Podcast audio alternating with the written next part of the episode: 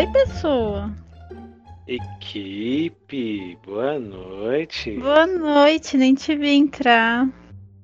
Eu sou assim, eu apareço. eu ressurjo das, das trevas. Nossa. E aí, professora e... motoqueira? Misericórdia. Ultimamente só. Só o pó, na verdade. Eu ia falar só motoqueira, mas na verdade eu só tô o pó. só o pó da moto. Só, o pó da... só a fumaça da moto. é, é. Você já tinha carta de motoqueira? Já, sempre tive. Desde... Você sempre foi uma motoqueira? Sempre. sempre. Eu aprendi a andar Você de moto com. Você... Eu tô ouvindo bem. Clareza? Beleza, Sim, o meu, meu, meu, fone tá sem vergonha. Se falhar, tu me avisa, tá? Pra ficar bonitinho. Tá, Sim, eu, o meu Você tá... sempre foi muito... Tá ótimo. Você tá, tá me ouvindo bem? bom som, claro, perfeito. Ah, então tá bom. Então, eu sempre fui motoqueira. Eu comecei a andar de moto com 14 anos. 14 anos?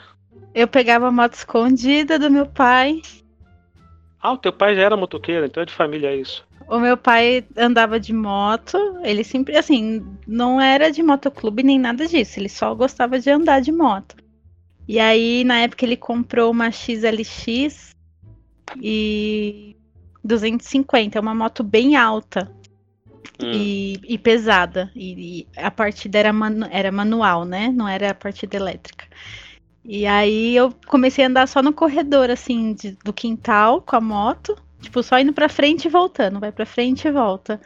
E aí teve um dia que o meu pai tinha oficina mecânica e ele saiu para fazer alguma coisa e o ajudante dele tava lá de boa, né?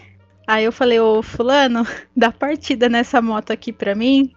Aí ele, como assim? Eu falei, ah, dá partida aqui pra mim na moto, né? E, e, ele sabia que eu tava treinando no quintal, porque a casa dos meus pais era do lado da oficina, assim, né? Era tudo a mesma coisa.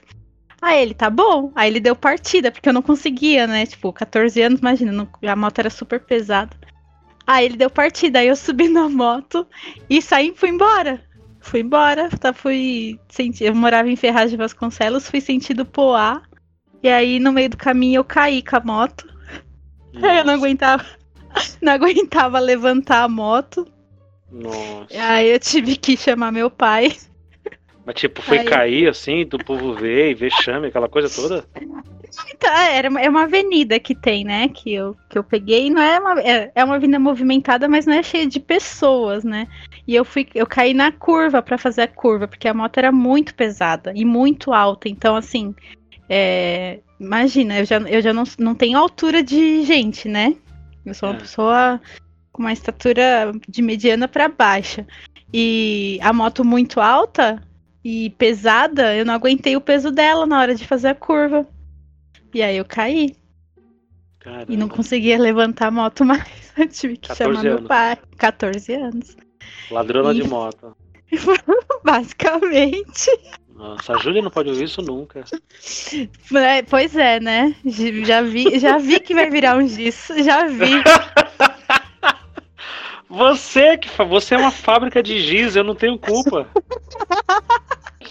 Você começa a gravação dizendo que roubou a moto do teu pai. Você não quer que isso vire um giz? Não tem como.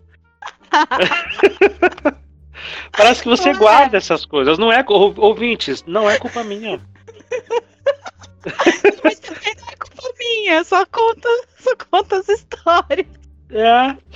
Não é culpa minha. A minha vida é uma vida de erros. Inclusive me tornar diretora de escola no período integral. É uma vida de escolhas. Misericórdia, rapaz. Ó, você viu? Consegui fazer um link, hein?